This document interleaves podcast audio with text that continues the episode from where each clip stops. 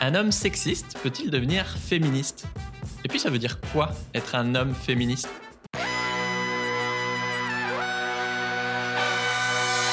Bienvenue dans Soif de Sens, l'émission des humains qui changent le monde. Chaque semaine, je reçois un invité écolo, féministe comme aujourd'hui, ou solidaire pour t'aider dans ta quête de sens.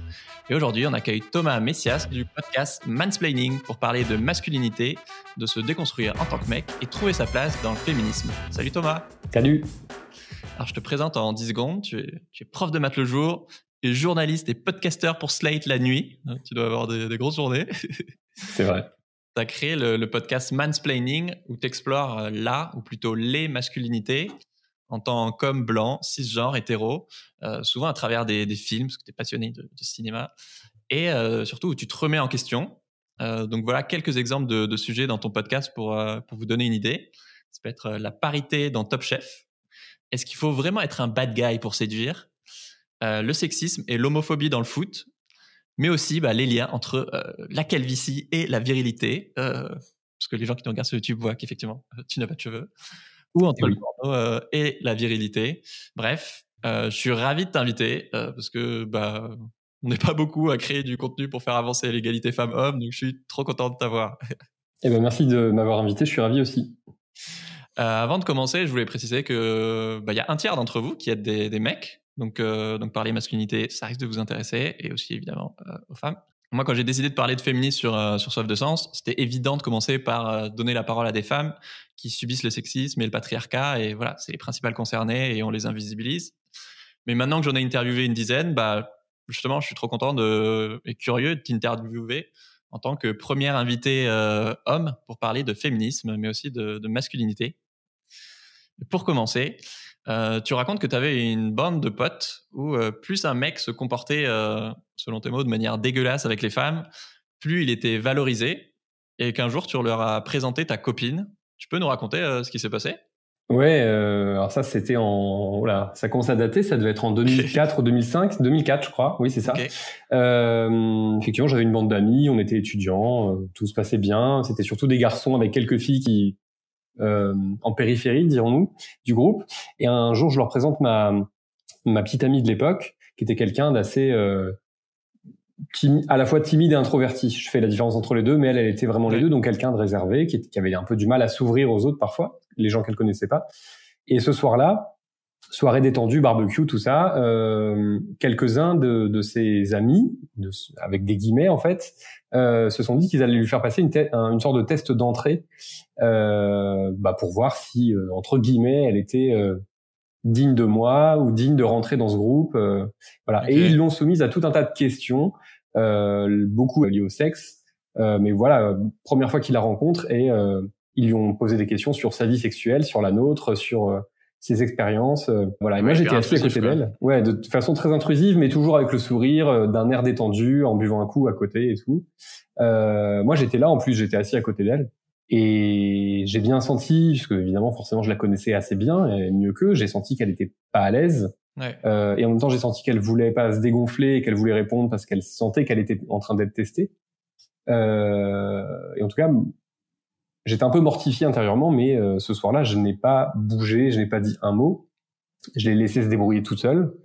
L'idée, c'était de se dire euh, que c'était pas si grave. Et puis, euh, l'idée, c'était aussi de se dire que... Alors, il y a un chat qui... Faut que tu descends. Ça va, si fait pas de bruit, euh, ça dérange pas. Ouais, ça dépend. L'idée, c'était de se dire que c'était pas si grave et que c'était juste un moment comme ça, que c'était une petite intronisation bon enfant. Et puis l'idée aussi, c'était que même si ça je me rendais pas forcément compte à, l'époque, euh, c'était que je voulais pas passer pour euh, le mec coincé ou le rabat-joie de service qui euh, qui dit à ses potes mecs euh, que vraiment ils sont trop lourds et qu'il faut pas se comporter comme ça avec des filles, que ça se fait pas. Donc j'ai préféré me dire qu'il suffisait que je serre les dents, qu'elle serre les dents aussi, et puis que ça serait passé. Quoi. Ouais, plutôt que de prendre sa défense.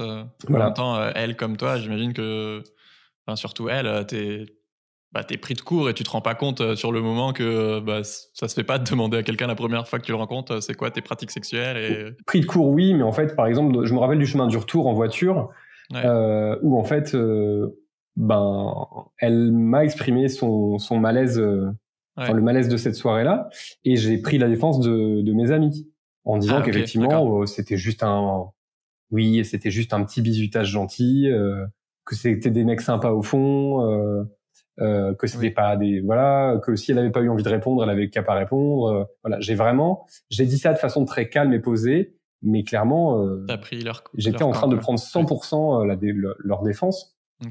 Parce que à nouveau je me rendais pas compte et puis c'était aussi par une forme de solidarité indéfectible à la rencontre oui, qui est hyper fréquente en fait. Et, en l'occurrence, ça, date et on va raconter tout, ton changement. Mais je trouve ça hyper intéressant. De, le but, c'est pas d'excuser ce genre de comportement, mais de montrer les mécaniques qu'il y a derrière. Ou bah, des fois, en fait, euh, en tant que mec, on est sexiste euh, pour s'intégrer et pour, euh, pour plaire aux hommes en fait. Ah oui, c'est très très, enfin c'est une très très bonne porte d'entrée, hein, dans les, notamment dans les groupes d'amis, mais c'est valable aussi dans plein de milieux professionnels. le sexisme et plus l'homophobie et tout ce qui peut aller avec sont des excellents moyens de créer du lien. Et c'est hyper triste à dire, mais c'est la réalité encore aujourd'hui en 2022. Ouais. Euh, puis tu as décidé de rompre avec ses amis. Euh, comment tu as pris cette décision? Alors ça s'est fait des années plus tard, hein, c'était pas lié directement avec cet épisode-là, même si je pense que celui-là il a joué tout comme d'autres ont pu jouer. Ouais. Euh, bah en fait, il se passe quelque chose quand on commence à réfléchir à, aux questions de genre, même si clairement j'avais pas du tout le vocabulaire ni rien, mais c'était une voilà, c'était une réflexion un peu générale. Quand on commence à se rendre compte qu'effectivement le, le, le, groupe d'amis ne fonctionne qu'à travers le prisme de la domination masculine, du sexisme, euh, même du, de l'humiliation entre pairs, parce que dans un groupe d'hommes, euh, il y a des groupes d'amis qui marchent très bien, mais en a aussi plein où l'idée c'est de montrer qu'on est le meilleur au foot, le meilleur au jeu vidéo, le plus gros dragueur, et tout ça permet aussi de rabaisser ceux qui le sont moins. Ouais. Je me suis rendu compte que j'étais pas à l'aise dans ce groupe, que en fait c'était pas du tout à mon image, que ça catalysait euh, ce qu'il y avait de moins bon chez moi. Euh, je me suis dit que c'était vraiment pas une bonne chose de continuer à fréquenter ce groupe, et plus largement d'ailleurs des groupes de garçons, puisqu'il y en a énormément qui marchent sur ce modèle. Donc j'ai d'abord, je me suis d'abord demandé si j'allais pouvoir euh, faire changer les choses un petit peu de l'intérieur. Euh, surtout que c'était quand même des, des, mecs qui étaient pour la plupart euh, bah, qui avaient voilà qui avaient un certain bagage intellectuel, qui avaient fait des études, enfin qui étaient tout à fait en mesure d'entendre ce genre de choses. Hmm. Et donc je pense que j'ai dû essayer deux trois fois euh, très très brièvement, mais n'étant pas le plus charismatique de la bande ni un leader euh, naturel, euh, ça a été très très peu écouté et même ça a été un peu raillé parce que tout de suite effectivement on est on n'est pas un vrai homme, on est le rabat-joie, on est ci, on est ça. Et donc j'ai réalisé qu'en fait, même si ça peut sembler un peu lâche, la meilleure solution c'était sans doute de quitter ce groupe, puisqu'en fait au final, même s'il y avait quelques individualités euh, qui me plaisaient bien, euh, le groupe en lui-même était vraiment quelque chose de néfaste à la fois pour la société et pour moi-même. Ouais. Je, l'avais dit en off, mais c'est vrai que j'avais hésité à t'inviter parce que tu as écrit des tweets euh, très violent et très sexiste. Euh, bon, c'était il y a 10 ans. Mais est-ce que tu peux nous raconter euh, cette histoire? Oui, bah, en fait, en fait, ça marche un peu sur le même principe. Il s'agit pas, tu l'as dit toi-même, de trouver des excuses, mais d'expliquer des phénomènes. Effectivement, j'ai beaucoup, j'ai beaucoup fréquenté Twitter quelques années après sa création et au début des années 2010. C'était un très bon moyen aussi de faire du lien et de se faire, de se faire voir, de faire du réseau, etc., etc. Et l'une des possibilités pour faire ça, c'était l'humour, parce que les tweets humoristiques sont les, souvent les plus partagés. Ça, ça marche super bien. Euh, voilà, et, et l'humour le plus simple à faire, surtout quand on n'a pas vraiment de talent humoristique, c'est l'humour euh, oppressif, donc euh, notamment l'humour sexiste. Et donc, euh, alors que très honnêtement, je pense pas que ce soit ma nature profonde, et ça l'était déjà pas à l'époque, je me suis livré à des tweets assez régulièrement. Et je sais que notamment pendant les soirées des Césars euh, que j'adorais regarder, c'était le moment où je lâchais les chevaux et euh, c'était le moment où on pouvait dire les, les, pires atrocités sur telle ou telle actrice euh, qui venait remettre un prix ou qui recevait un. Mm. Voilà. Et être récompensé par le réseau social qui met en avant euh, voilà, c'est ça. Et, et, puis avec, encore une fois, ce n'est pas une excuse, mais avec à peu près personne, et même quand je dis à peu près, en fait, personne à l'époque, qui venait me dire, mais attends, ta blague, vraiment, elle craint, ta blague, c'est de la culture du viol, mais pourquoi ce truc sexiste tout pourri alors que des fois, tu dis des trucs spirituels C'était considéré un peu plus comme normal, ou en tout cas, on entendait moins, ou les les, personnes qui étaient un peu plus intelligentes que moi déjà à l'époque euh, étaient moins susceptibles d'être entendues et donc souvent bah, lâcher l'affaire.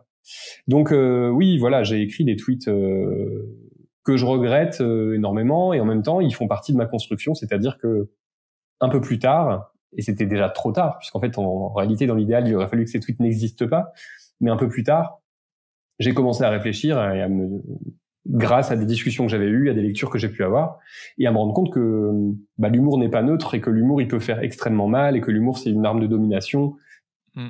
et que et que si comme par hasard la plupart de mes blagues euh, euh étaient euh, à dominante euh, misogyne, c'était qu'il y avait sans doute pas de hasard, c'est que ça venait de quelque part. D'ailleurs, euh, je trouve ça trop intéressant. Euh, ce qui m'a donné trop envie de t'interviewer, c'est justement euh, qu'après Cosette, tu as, justement proposé de te justifier, parce que tu écris sur, eux. Cosette, c'est un, magazine féministe. ils t'ont proposé de te justifier dans un article qui s'appelle Peut-on avoir écrit des tweets sexistes et se revendiquer comme allié féministe Ce qui est une vraie question. toi, qu'est-ce que, qu'est-ce que tu réponds à cette question?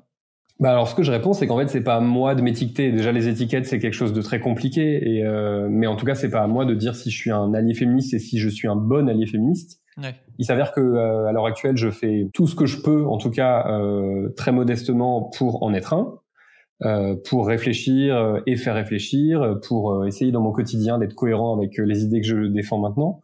mais si des personnes sur la base de ce que j'ai pu écrire notamment il y a dix ans estime que je suis pas digne euh, euh, de confiance, que je suis pas digne d'être euh, euh intégré aux luttes aux luttes féministes. Moi, je le comprends tout à fait et, et je le respecte. Il est il y a des personnes, il y a des militantes qui m'ont déjà exprimé clairement, de façon plus ou moins virulente, le fait que jamais elles auraient envie de travailler avec moi ou d'échanger dans, mmh. dans, dans, ce cadre-là. Et voilà, je le comprends. Et ça me rend triste d'avoir créé ça parce qu'évidemment c'est de ma faute. J'aurais aimé avoir euh, une sorte de, de, casier judiciaire vierge à ce niveau-là totalement. Mais voilà, ça fait partie, c'est quelque chose qu'on peut pas totalement effacer et avec lequel, au contraire, il faut, il faut composer. Donc voilà, je respecte. Ouais, c'est tout un débat autour de, de la pseudo-perfection et en même temps, bah, voilà, il y a des choses qui sont pas forcément pardonnables et enfin, ça dépend vachement de la sensibilité de chacun, du, du temps de prescription de, et en même temps, bah, c'est génial d'avoir des, des, exemples comme toi qui, qui peuvent euh, bah, donner des idées à, plein d'autres mecs notamment quoi.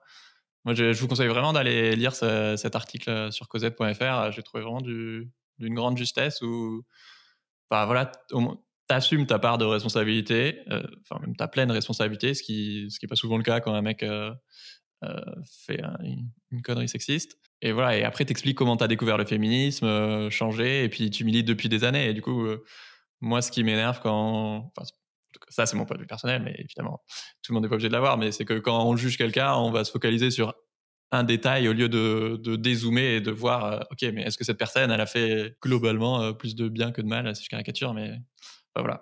Et je trouve ça génial aussi, parce que bah, on est dans une culture euh, qui a des comportements sexistes dégueulasses, et du coup, ça permet de, en extrapolant, même si ça peut être beaucoup plus violent que juste des tweets, bah, de se dire que bah ouais, en fait, si ça peut changer au niveau d'un individu, pourquoi ça pourrait pas changer au niveau d'une société, quoi?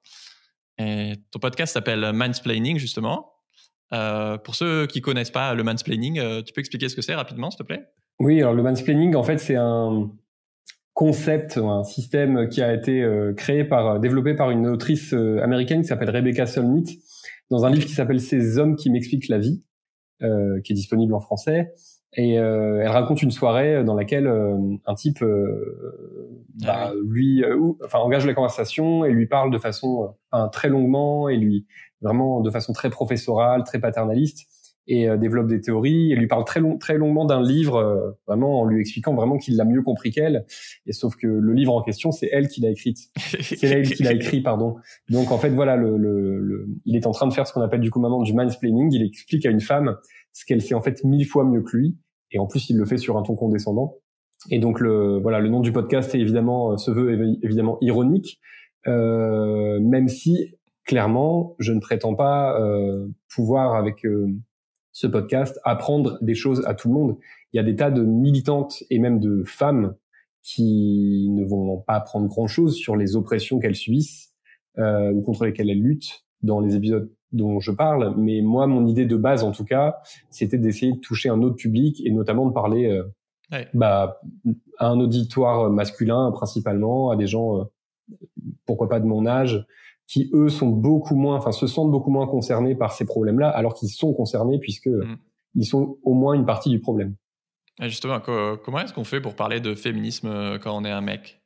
Bah, on en parle en essayant de se rappeler à chaque seconde que on n'a pas inventé l'eau chaude et que qu'on parle de concepts qui ont été euh, théorisés, développés, débattus très très longuement euh, depuis des parfois depuis des générations par euh, par tout un tas de, de, personnes, des militantes, des penseuses, par des femmes dans leur vie quotidienne, mmh. dans leur rassemblement. Euh, on essaye de pas tirer la couverture à soi et euh, bah déjà quand on anime un podcast et qu'on est là un peu le, le, voilà je suis je suis seul entre guillemets à la tête du podcast donc forcément je suis mis en avant que je le veuille ou non même si j'essaie de, de, de l'être le moins possible voilà on essaye de, de rester à sa, dans sa position de d'humble passeur de valeur en essayant de préciser toujours qu'on n'en est pas l'inventeur et qu'on qu'on est juste quelqu'un qui relaie en fait des contenus des pensées euh. ouais oui pour moi des des, signaux rouges que, à mon avis, on évite tous les deux, c'est effectivement de, de pas. Je vais le faire dans, l'autre sens plutôt, des bonnes pratiques à avoir plutôt, c'est effectivement de pas mettre en avant, euh, parler du point de vue situé, expliquer que, bah voilà, nous en l'occurrence, on a tous les deux des, des, privilèges en tant que mec blanc, hétéro, etc. De bah, mettre en avant le travail d'autres euh, d'autres personnes et évidemment des, des, femmes et des féministes. Euh, donc toi, je sais qu'il y a beaucoup d'extraits de, de voir t'invites parfois des, des, féministes. Et oui, et surtout éviter de refaire reproduire les, schémas de domination qu'il y a ailleurs. Quoi. Mais du coup, c'est vrai qu'à l'heure où les femmes ont trois fois moins de temps de parole dans les médias que, que les mecs, euh, bah, comment est-ce que tu arrives à jongler entre la critique que bah, un homme il doit pas parler de féminisme parce que bah, du coup il prend du temps de parole euh, aux femmes qui sont les premières concernées et en même temps on reproche aux, aux hommes de pas s'engager sur, euh, sur le féminisme quoi. C'est un c'est un vrai c'est un vrai débat et le grand écart est un peu permanent parce que c'est une question, c'est des questions que je me pose sans arrêt et auxquelles j'apporte jamais de réponse définitive.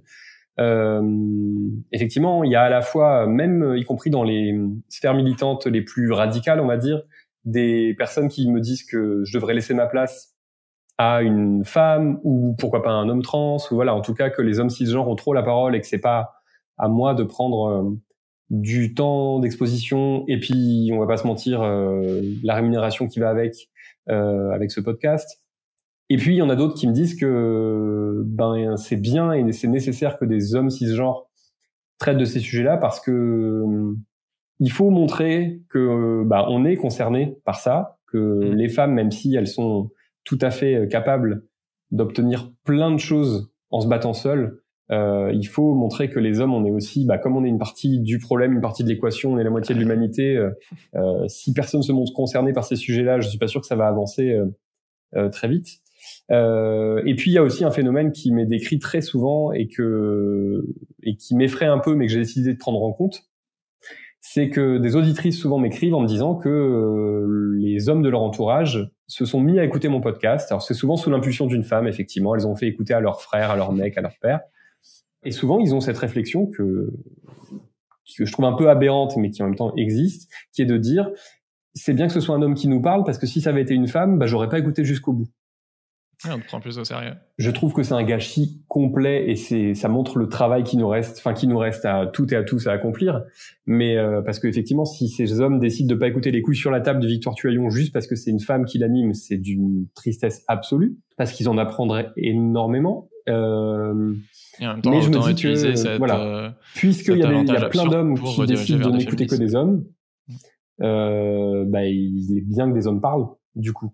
Donc c'est comme ça que je me rassure un peu quand, je, quand il m'arrive de me dire dans des phases de découragement que effectivement je devrais peut-être laisser ma place. Et c'est une question qui reviendra parce que ça revient vraiment de façon cyclique. Euh, je me dis aussi que bah, si c'est quelqu'un d'autre que moi qui parle, quelqu'un d'une autre identité que moi, bah, il y a peut-être une partie de l'auditoire qui n'écoutera plus et que du coup on risque de perdre ces gens qu'il est déjà tellement difficile d'accrocher. Ouais, bah, autant utiliser ouais, cet avantage pour, euh, bah, pour faire la, courte échelle vers euh, d'autres podcasts féministes et, et faire grandir euh, le gâteau, entre guillemets, en tout cas l'audience pour, bah, pour qu'on touche plus de monde en fait.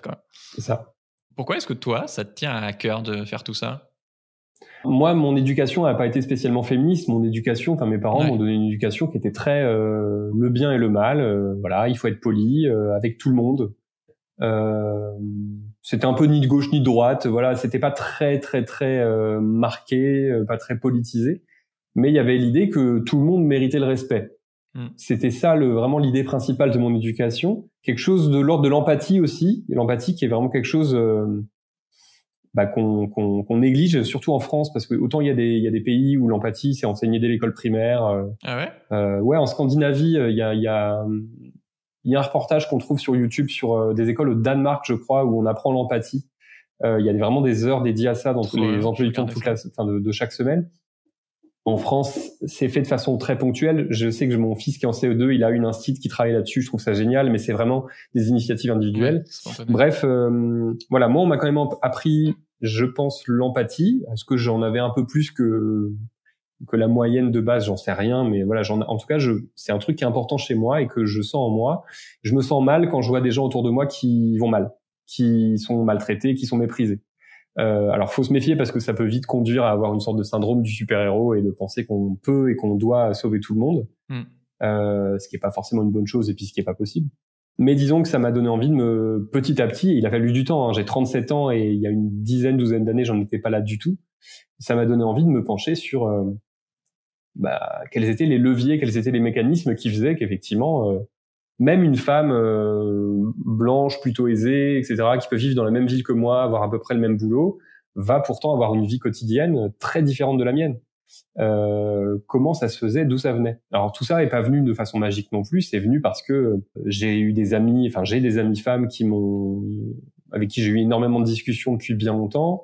J'ai été en couple pendant dix ans avec quelqu'un qui m'a parlé de ces choses-là très très régulièrement qui m'a ouvert les yeux. Enfin voilà, beaucoup, je dois à ça. Enfin, j'ai beaucoup de femmes autour de moi qui m'ont ouvert les yeux sur euh, sur ces sujets-là, sur le fait que tout était, euh, que la domination masculine était partout, que les, le fait que ce y ait un système dominant à l'œuvre et qui soit parfois même invisible, c'était vachement important. C'est venu comme ça petit à petit, et donc euh, l'idée, c'est que quand une fois qu'on commence à regarder le monde un peu comme ça, on a plus envie de le regarder autrement, et puis on a du mal aussi à se regarder dans la glace parce qu'on se dit mais je suis quand même le top du top des privilégiés. Et donc, euh, qu'est-ce que je peux faire pour, à ma modeste échelle, contrebalancer ça Ou qu'est-ce que je peux faire au moins pour y réfléchir et pour aider les autres à y réfléchir aussi? Oui, parce que c'est la critique classique de bah, quitter pour en parler. Toi qui es ultra privilégié, tu es là, bah, faut pas le faire n'importe comment, mais c'est justement parce qu'on est privilégié, ou comme dans l'écologie, je sais pas, parce qu'on est dans un pays riche que euh, on a plus de responsabilités et plus de pouvoir de faire changer les choses, quoi. Bah oui, comme c'est à nous en fait, c'est à nous les hommes et tout de, de modifier nos comportements. Euh, c'est à nous d'y réfléchir bah en premier lieu. Et en fait, qu'est-ce qui se passe? C'est que bah, c'est les femmes qui parlent le plus de féminisme, ce qui est à la fois normal et en même temps ce qui fait que c'est les hommes ah, qui avancent le moins. le cœur du problème, c'est les mecs. Quoi. Euh. Les femmes, elles comprennent de mieux en mieux la domination masculine, elles savent de mieux en mieux comment y résister. Euh, mais, mais, mais les dominants, eux, ils bougent pas, bah, parce qu'ils voient pas pourquoi ils bougeraient. Et donc, euh, ouais, il faut, il faut que les hommes, il y en ait de plus en plus qui qui mettent les neurones en route et qui réfléchissent et qui se disent que les choses sont vraiment pas normales et que s'ils ont autour d'eux des femmes qu'ils aiment, que ce soit leur euh, compagne, leur mère, leur fille euh, ou des amis, etc. Et eh ben, ce qui les révolte euh, pour le cas de ces femmes-là, ça devrait les révolter pour le cas d'à peu près toutes les femmes dans le monde et donc leur donner envie d'avancer, quoi. justement, c'est pour ça qu'on a besoin de contenu qui, qui crée des brèches dans, dans les esprits des, des mecs, parce que bah, les femmes, elles sont bien conscientes qu'elles subissent du sexisme. Mais justement, moi, j'aime bien ton podcast parce que bah, on se remet en question avec toi, euh, ou pas d'ailleurs, mais, euh, mais, au moins on s'interroge sur notre masculinité, ce qui est très rare en fait dans, dans notre société. Et euh, alors, il faut savoir que tu es passionné de cinéma, tu as vu plus de 7000 films. Genre, ouais, j'avoue, je tiens le compte, ce qui est un peu nul en, en plus, temps, mais... c'est trop drôle. Et donc, ton podcast parle beaucoup de, personnages connus comme le, Joker ou Clint Eastwood pour euh, justement euh, illustrer ces questions de masculinité. Euh, pour toi, aujourd'hui, comment est-ce que le cinéma y représente les hommes? Alors je pense que les choses sont en train de changer, même si c'est très lent, mais le cinéma, bah, le cinéma déjà il confond, enfin il confond, il mêle masculinité et virilité. Les hommes la plupart du temps, en tout cas dans les grosses productions hollywoodiennes, mais pas que, bah, les, les, hommes c'est c'est euh, des malabars euh, hyper testostéronés qui vont arriver à sauver le monde et qui en général n'auront pas vraiment besoin des femmes pour ça et qui pour qui les femmes seront juste euh, des personnes qui auront juste une dimension esthétique ou d'agrément. Mmh. Voilà. Alors évidemment, ça c'est très schématique ce que je décris parce que il y a quand même une variété un peu plus grande que ça, mais l'homme quand même par défaut, si vous demandez à des n'importe quel spectateur ou spectatrice euh, de cinéma de, de vous décrire euh, le héros de cinéma type, euh, bah, ce sera un homme blanc, hétéro, surmusclé, qui pleure jamais. Enfin voilà. Et donc ça, bah, c'est ce qu'on appelle la masculinité hégémonique. C'est vraiment cette idée d'avoir un, un surhomme en fait, que homme égale surhomme. Et c'est quelque chose auquel du coup tous les hommes, qu'ils le veuillent ou non, aspirent à imiter. C'est des concepts développés par euh, la sociologue australienne Rewin Connell dans un livre qui s'appelle Masculinité au pluriel. Tout le monde a envie d'être euh, Clint Eastwood ou John Wayne au fond de soi, et euh, bah, y a une lutte intérieure, hein, une lutte interne à, mener pour pour essayer de d'enrayer ce processus. Parce qu'en même temps, quand, enfin, on en a envie parce que, notamment parce qu'on a envie d'être aimé, tout simplement, comme les femmes ont entre guillemets envie de, de ressembler à un corps de top modèle ou je sais pas, mais parce que tu as cette pression permanente, euh, implicite ou explicite, de. Euh, enfin, le, nombre de commentaires que j'ai que t'es pas baraqué, de traiter d'homosexuel, de je sais pas quoi. Enfin, était là, mais bah, ça a aucun rapport avec le sujet en fait. On s'en bat les steaks. Et on peut pas forcément euh, en vouloir aux gens de vouloir ressembler à cet idéal, mais du coup, c'est comment est-ce qu'on déconstruit cet idéal pour le remplacer par un autre? Parce que bah, les gens, ils ont juste envie d'être aimés et intégrés et de faire partie de, bah, de la société, quoi. Ouais, voilà. Et en fait, euh, toutes ces luttes et toutes ces réflexions féministes, elles, elles peuvent, elles pourraient aussi apporter énormément de, de choses positives aux hommes parce qu'il y a tellement d'hommes qui s'enferment dans des rôles et, qui en fait seraient vachement plus à l'aise dans des rôles euh, moins virilisés, euh, euh, moins dans le pouvoir, euh, mais qui osent pas se l'avouer ou qui se disent que de toute façon ils ont pas le choix parce qu'être un homme c'est ça. Il y a tellement d'hommes qui seraient vachement plus heureux s'ils pouvaient juste être qui ils sont au fond d'eux, quoi. C'est ça. Et il n'y a aucun souci à euh, faire de la muscu comme, euh, comme un ouf si, si c'est ça que t'aimes. Par ailleurs, on peut, avec et que voilà, c'est une masculinité parmi d'autres. C'est ça. En fait, l'idée, c'est que, que, il existe, euh, qu'il puisse exister une multitude de masculinités, en fait, quasiment autant qu'il y a d'êtres humains, euh, mais qu'il n'y en ait pas une qui soit plus valorisée que les autres, et qu'il n'y ait pas des masculinités qui, au contraire, soient totalement méprisées et, et qui, en plus, créent après des violences. Donc, voilà. Est-ce qu'il y a des, des apprentissages ou des, pépites, des pépites pardon, dans ton podcast que, que tu as envie de partager? Oui, alors moi, il y y a un motif qui revient dans le podcast. Je l'ai un peu moins fait récemment, même si là, tout récemment, je viens de, dans un, épisode, je viens de revoir les quatre films Indiana Jones. Euh, voilà, mais depuis le début et depuis l'épisode 1, il arrive régulièrement que je vois ou enfin que je revois des films que j'avais adorés pendant l'enfance ou à l'adolescence ah et que je les regarde avec mon nouveau regard. Le drame. Et, euh, et ça crée souvent euh, un sentiment un peu d'effarement. On se dit, mais mince, comment j'ai pu idolâtrer à tel point tel héros ou tel film? Alors que clairement, il y a des comportements euh, qui, en tout cas maintenant, euh, seraient plus, enfin, il est plus possible de les cautionner les yeux fermés. Indiana Jones, par exemple, là, j'étais vraiment, c'est des films que j'ai vraiment, en plus, beaucoup vus. Et je me suis rendu compte que, bah, notamment avec les femmes, c'est une catastrophe. On est dans ah la, on est dans la domination euh, virile et physique. Euh, les propos sexistes sont très réguliers. Euh, euh en fait, il y a une femme par film et elle est systématiquement très sexualisée, en tout cas dans les trois premiers. Voilà. Et donc moi, dès, dès, mon premier épisode de podcast, ça part de ça en fait. Je, je m'intéresse à un film qui est beaucoup moins connu, qui s'appelle Buffalo 66 de Vincent Gallo, euh, que je tenais euh, vraiment pour mon film préféré il y a encore quelques années. Euh, et puis donc c'est l'histoire d'un type qui kidnappe une nana pour la faire passer pour sa fiancée auprès de ses parents parce qu'il n'a pas de fiancée et il a l'impression que ça va le faire passer pour un loser. Donc il la kidnappe, il kidnappe la première fille. voilà. On n'est pas tous au même niveau de désespoir. Quoi. Alors c'est un film merveilleux en termes de mise en scène, en termes de dialogue, en termes de, il y a plein de choses que qu'encore aujourd'hui j'aime beaucoup. Hein, mais sur le fond, il la kidnappe et puis petit à petit, ce pauvre petit oiseau, parce que cet homme est vraiment, euh, il va mal, euh, il est inadapté socialement et tout. Ben elle, c'est elle qui va le prendre sous son aile, qui va prendre soin de lui, et à la fin ils seront amoureux. Je spoil, mais voilà, le, le, schéma du film c'est ça. C'est très bien fait, c'est très beau, il y a mille trucs merveilleux sur la forme, mais sur le fond c'est ça. Et en fait, à la fin, euh, ce type qui a kidnappé une nana devient un héros de comédie romantique. Et quand on regarde ça à travers les, le prisme du genre, on se dit mais c'est pas possible en fait. Je ne peux plus c'est pas possible que ce soit mon film préféré. En tout cas, maintenant, il faut que je, même si ce film a encore une place un peu particulière dans mon cœur parce que pour toutes les qualités qu'il peut avoir, euh, je peux pas, en tout cas, considérer ce, ce, personnage comme un héros. Et donc voilà, régulièrement il y a ça. Euh, je l'ai fait un peu avec l'auberge espagnole où le, le, le, héros clairement a deux trois deux trois moments, enfin notamment un moment où euh, on est dans le non respect du consentement par exemple, où clairement une fille dit non et en fait euh, finalement il insiste et il finit par avoir ce qu'il veut. Et où à l'époque, enfin, quand je dis à ah l'époque, c'était il y a. pas. C'est quoi la scène? C'est avec Judith Godrèche, euh, qui est la, la une, une, expat en, à Barcelone, qui est une, femme de chirurgien qui s'ennuie, donc elle lui fait visiter la ville. Et puis euh, il aimerait bien se la, il aimerait bien se la taper, mais il sait pas trop comment. Il demande des conseils à son amie lesbienne qui est jouée par Cécile de France. Donc elle lui donne des cours de séduction et de voilà. Et puis, euh, et donc il les applique et ça marche. Et après, il raconte à son amie que euh, au début, au début, elle disait, c'est vraiment écrit comme ça dans le film. Euh, elle disait non, non, non. Et puis, euh, en gros, il explique qu'il a insisté, et puis qu'elle a fini par dire oui, oui. Voilà. Et euh, c'est ah, la scène à l'époque, elle passe totalement comme une lettre à la poste. Et je pense que maintenant, si beaucoup d'entre vous la voient ou la revoient, vous verrez que c'est très très très gênant parce que clairement maintenant que le consentement est une notion qui est quand même plus sur le devant de la scène, qu'on essaye de l'enseigner même quasiment dès le plus jeune âge, on voit que là c'est pas possible. On a une femme qui dit non plusieurs fois et puis finalement on va à, l'encontre de, de, de, de, ce qu'elle dit en fait. parce que là, du coup, l'auberge espagnole, bah, c'est clair que moi, c'est un des films que j'ai trop aimé. ah, mais moi, je l'ai vu, j'ai vu des tas de fois. Du coup, là, euh, ça me, mais c'est intéressant, et ça veut pas dire qu'il faut brûler ces œuvres-là, ça veut pas dire qu'il faut euh, s'interdire de les revoir ou même de les aimer en partie. ça veut pas dire que. C'est le fruit de leur époque aussi, quoi. Voilà, c'est ça, c'est le fruit de leur époque. Et puis, c'est important de les questionner. C'est plus important que de les mettre à la poubelle.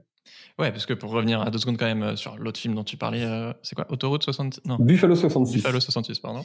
Euh, ouais, la morale est quand même aberrante si tu penses deux secondes. C'est bah, si t'es un mec, c'est ok de violenter une femme, potentiellement elle va tomber amoureuse de toi. Et inversement, le syndrome de Stockholm, euh, tu vas tomber amoureuse de ton bourreau. Euh, voilà, s'il y a un mec qui, qui t'agresse, euh, tu peux tomber amoureuse de lui. Quoi. Enfin, c'est... Ouais, c'est jamais remis en question. C'est accepté, c'est vraiment jamais remis en question. Voilà, parce qu'encore une fois, il faut pas que dans les, parce que moi, c'est un reproche qu'on me fait parfois. On me dit oui, mais en fait, tu voudrais que dans tous les films et toutes les séries, les personnages soient extrêmement moraux. On peut plus avoir de méchants dans les films et les séries. Mais non, c'est pas ça. C'est juste qu'on peut pas. Moi, ça me gêne qu'un film puisse vraiment valoriser à 100% quelqu'un qui vraiment fait des trucs dégueulasses que, que au moins d'une façon ou d'une autre, par la mise en scène ou par l'écriture ou par voilà, il y a plein de façons. On, on nous tape au moins sur l'épaule en nous disant eh, attends, ça déconne là. Euh, il est possible que le sale type finisse avec la super nana à la fin parce que c'est comme ça que ça se passe plein de fois dans la vraie vie, mais qu'on nous fasse pas passer ça pour un truc qui est totalement normal et trop romantique. Bah sinon du coup ça crée aussi une culture de Ouais, je sais pas comment on dit, de la, de la, de la permission, de la permissivité. Bah oui, ou un mec fait, qui sait qu'il va être euh, impuni s'il si, fait ça. la merde. Quoi. Et en fait, euh, les films s'inspirent de la vraie vie, mais inversement, euh, quand, on va, quand on va voir des films ou quand on regarde des séries, même, même quand c'est un divertissement pour lequel on a envie de dire je range mon cerveau au vestiaire et puis, et puis c'est un pur divertissement, et ben en fait non, on en ressort toujours avec quelque chose et on en ressort avec des, souvent des stéréotypes renforcés ou l'idée que tel type d'acte, tel type d'action est permis. Euh, et, et, donc, euh, quand on a des héros problématiques très régulièrement, ben ça sème une mauvaise graine euh, dans nos petites têtes, quoi. Mm. Est-ce que tu as des, des, anecdotes ou des histoires à nous raconter de comment ton podcast a pu changer des choses dans la vie de tes auditeurs ou auditrices? J'ai rien de très précis, mais euh, mais on me raconte quand même un peu toujours, en tout cas, les mêmes scènes. C'est-à-dire que il y a quand même des femmes qui me disent, ça me fait ça me fait bizarre de le dire comme ça, mais bon, j'allais le dire comme ça. Il y a des femmes qui me disent merci parce que, effectivement, en tout cas, ça a permis d'ouvrir la conversation avec euh, leur mec, par exemple. Et, et plusieurs fois, on m'a raconté que, comme mon podcast a des épisodes courts, ça dure en général un quart d'heure, euh, c'était le truc que le couple mettait pendant la vaisselle. Parce que moi, euh, te file une heure pour, euh, voilà. pour écouter un podcast, le mec, il va faire ça. C'est ça. Donc, vraiment, on m'a décrit plusieurs fois cette scène de euh, l'un des deux qui lave les assiettes, l'autre qui les essuie, on écoute le truc et puis on en discute parce que bah on n'est pas d'accord, on s'écharpe un peu gentiment. Et puis voilà, il, il en reste quelque chose et puis on en reparle le lendemain ou la semaine d'après et puis voilà, on a lancé la conversation, on s'est rendu compte que sur ces sujets-là, on n'était pas forcément d'accord, mais qu'en tout cas il y avait beaucoup à en dire. Parce que le problème dans beaucoup de couples et dans beaucoup de familles, c'est qu'en fait, par exemple, la charge mentale euh, ou ce genre de choses n'était pas du tout un sujet, ça n'existe pas. Et donc que déjà ça devienne un sujet, même si non, ça va pas tout régler en deux secondes. C'est euh, pour moi c'est déjà c'est déjà énorme. Je me dis que vraiment si je suis arrivé à m'infiltrer dans le quotidien d'une poignée de personnes et à faire changer les choses en tout cas dans la tête de certains, c'est déjà beaucoup. Donc mesdames, lancez euh, le podcast discrètement pendant la vaisselle. ouais, c'est vrai que c'est trop bien. Ça fait un, un, un élément déclencheur, un tremplin pour aborder ces discussions parce que clairement c'est c'est pas évident, puis c'est pas spontané, et puis tu penses pas à, dire bon, ok, chérie, aujourd'hui, quand tu rentres du boulot, on prend 10 minutes pour parler du bah, voilà. D'un côté, c'est vrai qu'on peut se dire que les hommes n'ont pas grand chose à gagner au féminisme, parce que c'est nous les dominants et les privilégiés, euh, qui faisons moins de ménage à la maison, qui gagnons plus d'argent au travail, etc. Et de l'autre, euh, toi, tu te dis quand même que le féminisme, ça t'a apporté la paix, que tu peux plus te regarder dans la glace le matin. Est-ce que tu auras un message pour, euh, pour les hommes qui nous écoutent? Il y, a beaucoup d'hommes qui réagissent de façon très euh, très épidermique à, à, mes podcasts par exemple, mais aussi à plein d'articles féministes et à plein de contenus féministes postés par des femmes, parce qu'ils ont l'impression qu'on va leur prendre une partie d'eux-mêmes, qu'on va leur prendre quelque chose, euh, qu'on va les déviriliser. Et sachant que pour eux c'est très très très péjoratif, hein, ça ne peut pas être une bonne chose. Alors il y a vraiment cette idée que en fait c'est des privilégiés, mais ils se rendent tellement pas compte qu'ils ont des privilèges parce qu'ils se sont jamais posé la question, tout mmh. ça qu'ils ont l'impression qu'en fait, on va leur prendre des acquis, qu'on va leur prendre vraiment, qu'on est à 50-50 déjà et qu'on va leur prendre des choses et que du coup, le monde va être féminisé, euh, ce qui, encore une fois, dans leur bouche est une est une chose absolument horrible. Euh, moi, ce que j'aimerais leur expliquer, c'est que en essayant de faire un tout petit peu plus attention aux, femmes ou aux personnes minorisées qui nous entourent, en fait, on perd rien. Enfin, au pire, on perdra un tout petit peu de salaire qui sera reversé à des gens qui le méritent autant que nous, du coup, pour euh, des postes similaires. Ou voilà, mais on ne perd rien, on perd rien de soi, on peut continuer à être qui on est, on peut continuer à mener la même vie, euh, et puis aussi qu'on peut être tout à fait heureux et épanoui en étant un homme qui tâche d'être un allié féministe. Par ailleurs, j'ai trois enfants dont je m'occupe, euh, dont je m'occupe beaucoup. Euh, ça me prend du temps, ça me fatigue, voilà, mais tout comme ça fatigue des milliards de parents sur cette planète. mais c'est pas pour ça que je me sens moins un homme que je me sens moins viril ou que je me sens euh, malheureux. Ça fait partie, bah, d'ailleurs, euh, voilà, si on a des enfants, c'est quand même pas mal de s'en occuper. En fait, c'est un principe tout simple et il me semble totalement illogique. C'est juste, euh, c'est la, base. C'était totalement ironique de ma part. Euh, il est pas, je comprends vraiment pas ce principe selon lequel les femmes ont compris ça, que quand on a des enfants, on s'en occupe, alors que pour beaucoup d'hommes, une fois qu'ils sont là et que au pire on leur assure une un minimum de confort euh, mm. et voilà, on, on, assure que financièrement ça, ça fonctionne, euh, qu'il n'y ait pas besoin de faire plus d'efforts. C'est quelque chose que je comprends pas. Et vraiment, on peut être, euh, voilà, en tout cas, l'idée, pour résumer, c'est vraiment qu'on peut être tout à fait heureux en essayant d'être euh, un homme un peu moins standard aux clichés qui sont véhiculés depuis si longtemps. Quoi. Ouais. Et je pense, pour zoomer encore plus, qu'il y a aussi une une grande partie de, mecs qui sont dans une majorité silencieuse et sûrement dans les gens qui, les mecs qui, qui écoutent euh, ce podcast notamment, qui, voilà, a priori, vous n'êtes pas des, clichés euh, virilistes, mais en même temps, vous n'êtes pas forcément ultra pro-féministe.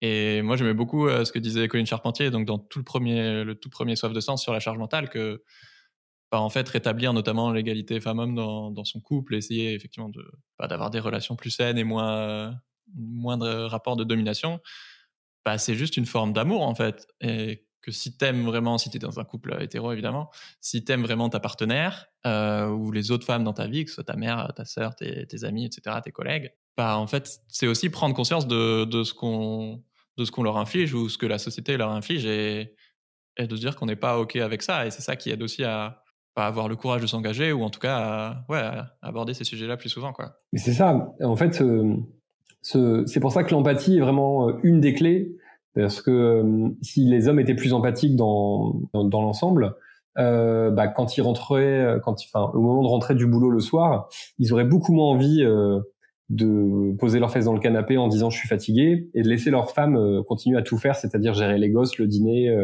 la paperasse et tout le reste. Ils se rendraient juste compte qu'effectivement ils ont dans leur foyer quelqu'un qui qui est très fatigué, beaucoup plus que la plupart du temps, qui va pas très bien, qui demande de l'aide, euh, mais qui ou qui va peut-être arrêter de demander de l'aide parce que mmh. ses demandes restaient sans réponse, et que voilà. Et donc effectivement, si on aime l'autre, si on a priori, hein, c'est si on est en couple avec quelqu'un, c'est qu'on a envie aussi que cette personne soit heureuse et épanouie. Euh, on peut pas laisser les choses comme ça. Et peut-être que dans ton couple, effectivement, tu as l'impression que c'est pas le cas parce que c'est pas du 80-20 où c'est la femme qui fait 80% du boulot. Euh, mais c'est peut-être que c'est que du 60-40 et que dans ta tête c'est 50-50. Mais en fait, comme enfin moi c'était le cas et on n'en avait pas forcément discuté et du coup, euh, bah ouais, je me rendais pas compte qu'elle prenait une charge mentale plus importante que moi. Euh, bah, je parle souvent de l'exemple de la contraception, mais il y en a plein d'autres. Et après, le but, c'est pas non plus forcément d'aller à 50-50, mais au moins de trouver les, les, règles du jeu dans votre couple qui, qui vous oui, correspondent. Mais déjà, effectivement, le, le, fait de, il y a la perception qui est très importante dans les sondages régulièrement. Il y a eu un sondage euh, récemment sur les hommes déconstruits.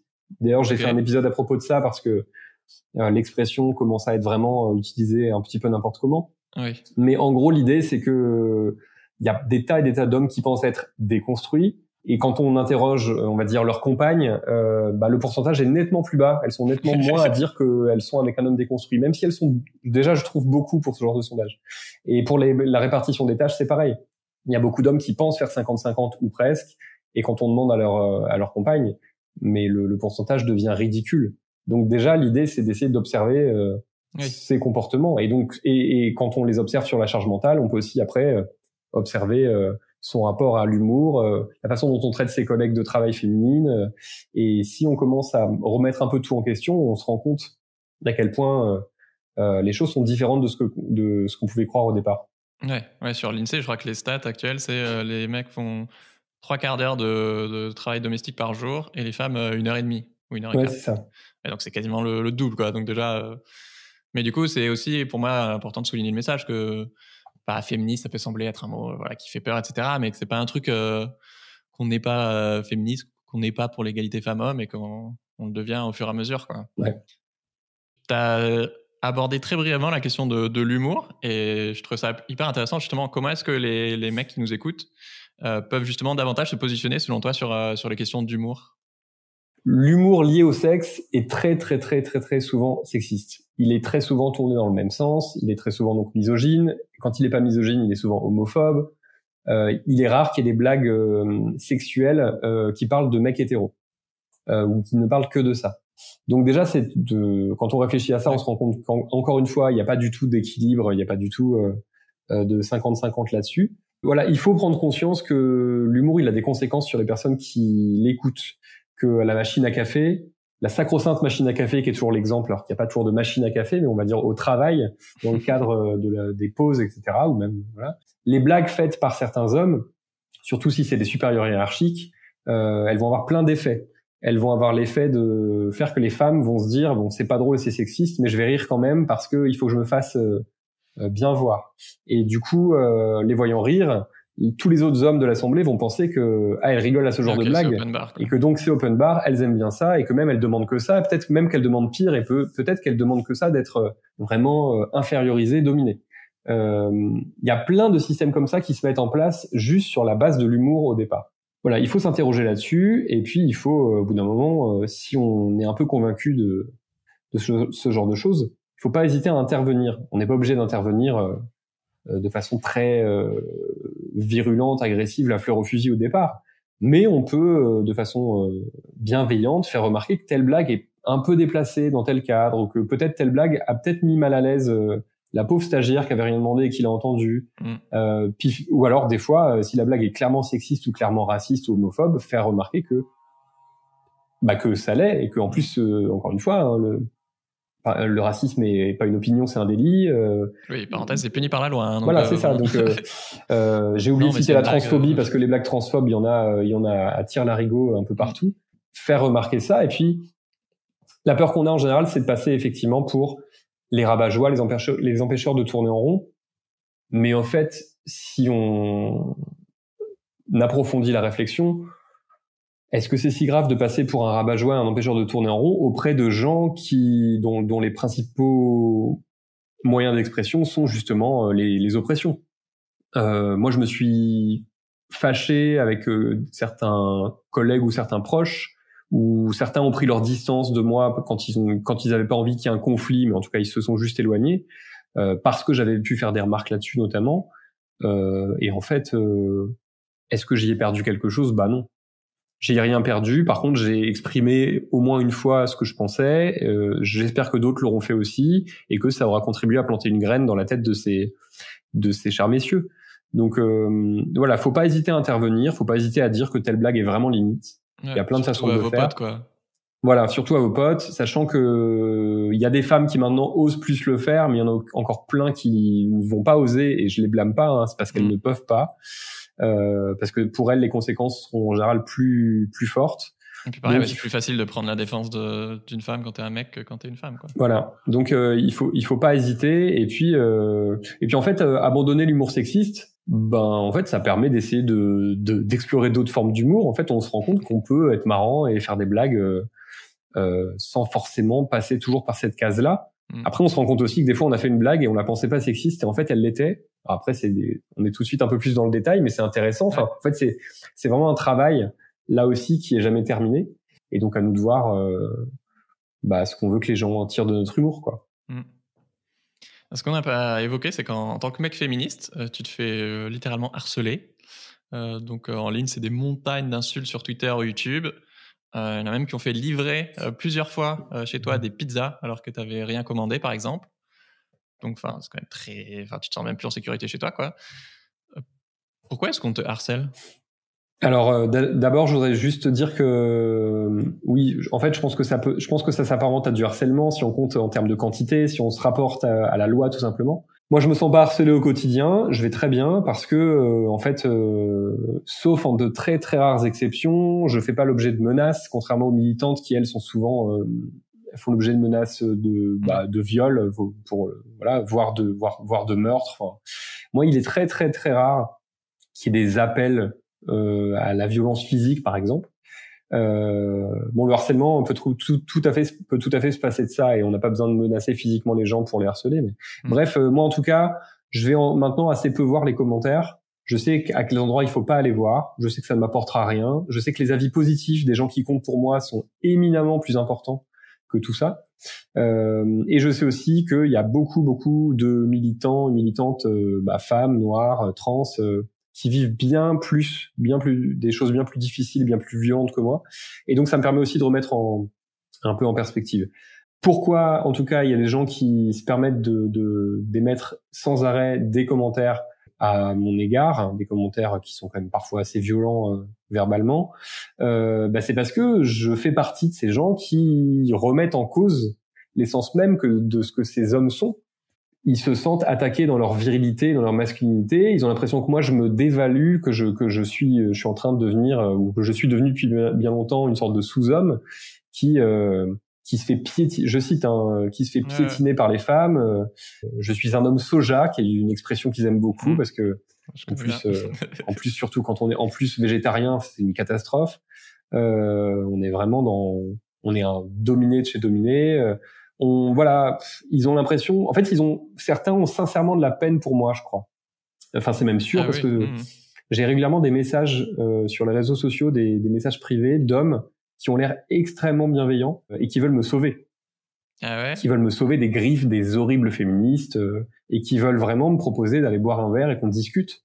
Bon, il y a, peut-être un ou deux gâtapans cachés là-dedans, mais pour beaucoup, je pense que c'est sincère. C'est de me dire, mais mec, tu déconnes complètement. Ça, j'ai pas, ça, je connais pas. Tu te fais posséder par le système. Euh, viens, on va te remettre un peu les idées en place et tu vas euh, revenir avec nous et tu veux plus de justice et préserver la biodiversité, mais tu, ça va pas là dans, ta tête. C'est ça, c'est ça. Euh, quoi?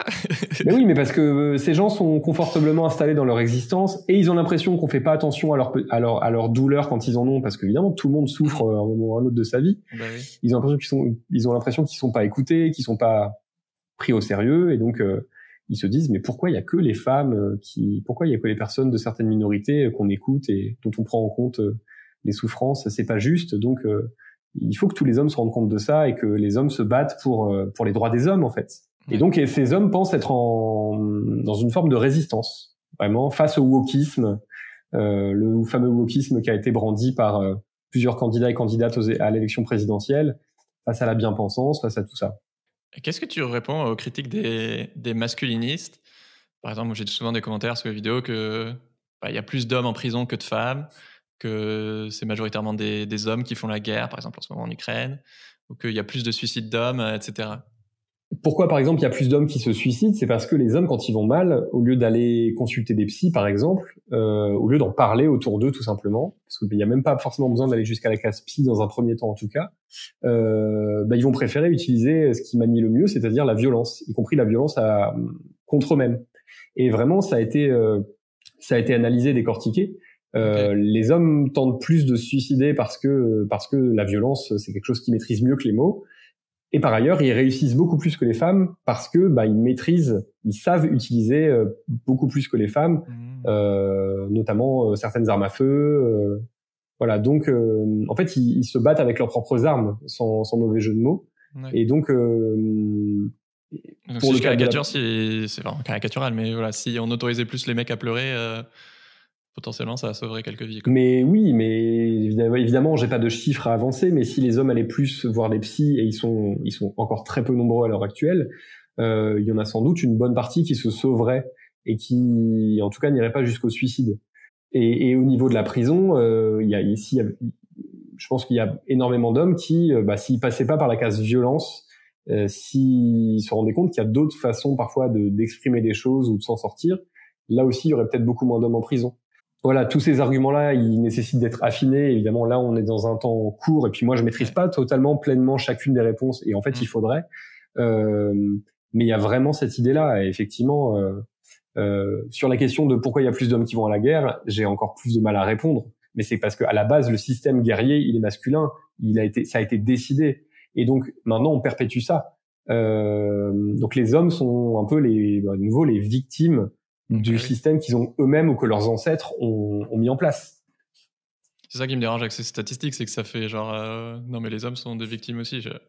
Bah oui, évidemment, euh, depuis le début, c'est pas euh, les femmes contre les hommes, c'est c'est le patriarcat. toi, qu'est-ce que tu as changé concrètement dans ta vie en, en devenant féministe? J'ai du mal à le dire parce que tout ça est assez progressif et puis euh, au-delà des tweets absolument euh, euh, dégueulasses, euh, je j'ai l'impression que j'étais pas totalement nul au départ, même si encore une fois la perception qu'on a de soi-même, il faut s'en méfier. Euh, je sais pas par, par, par, rapport à tes enfants par exemple. Mais en tout cas voilà, moi j'ai des enfants, bah, ma fille est née à un peu plus de 11 ans.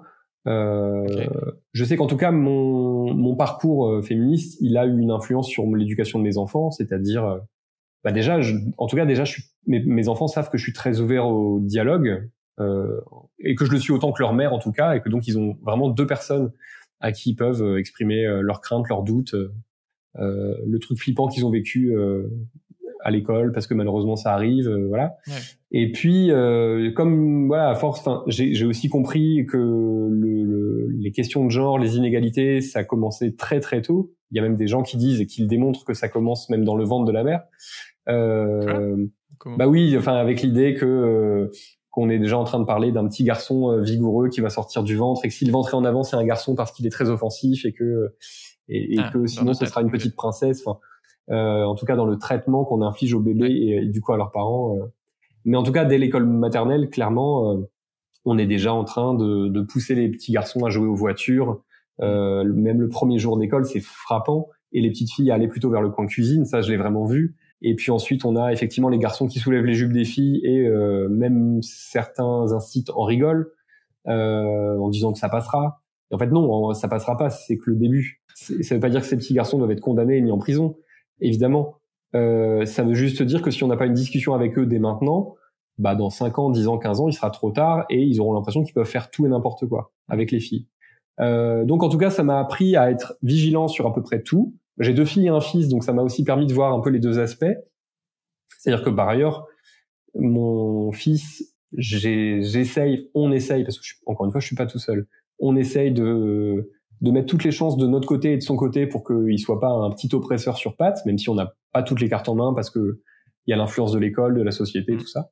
Nous, on essaie de donner une, une éducation qui soit vraiment égalitaire, c'est-à-dire qu'en fait, nos trois enfants aient les mêmes droits, les mêmes devoirs, que ce soit même de sortir dans la rue, etc., etc., que ce soit une fille ou un garçon ne joue pas euh, sur notre décision, et en même temps de leur faire prendre conscience que, bah, par, de par leur genre assigné à la naissance en tout cas, ils vont pas forcément vivre les mêmes choses et que du coup, il faut euh, apprendre à, à en avoir conscience. Donc euh, c'est vachement intéressant à ce niveau-là. Et puis non, et puis je pense que même si j'ai toujours fait une part des tâches ménagères, on va dire, je pense que par exemple en termes de charge mentale, je peux dire vraiment sans rougir que maintenant, euh, bon en plus maintenant je suis, enfin, pour raconter ma vie, je suis séparé depuis un peu plus d'un an et donc évidemment là les choses sont différentes, mais même avant, euh, j'ai essayé d'en faire beaucoup, histoire que la personne avec qui euh, je vivais à l'époque euh, puisse euh, bah, notamment favoriser, son, favoriser son travail dans les périodes où c'était nécessaire et important pour elle.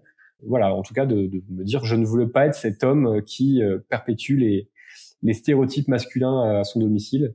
Et j'espère que j'y suis en partie arrivé. Merci Thomas. Filez vous abonner à son podcast Mansplaining.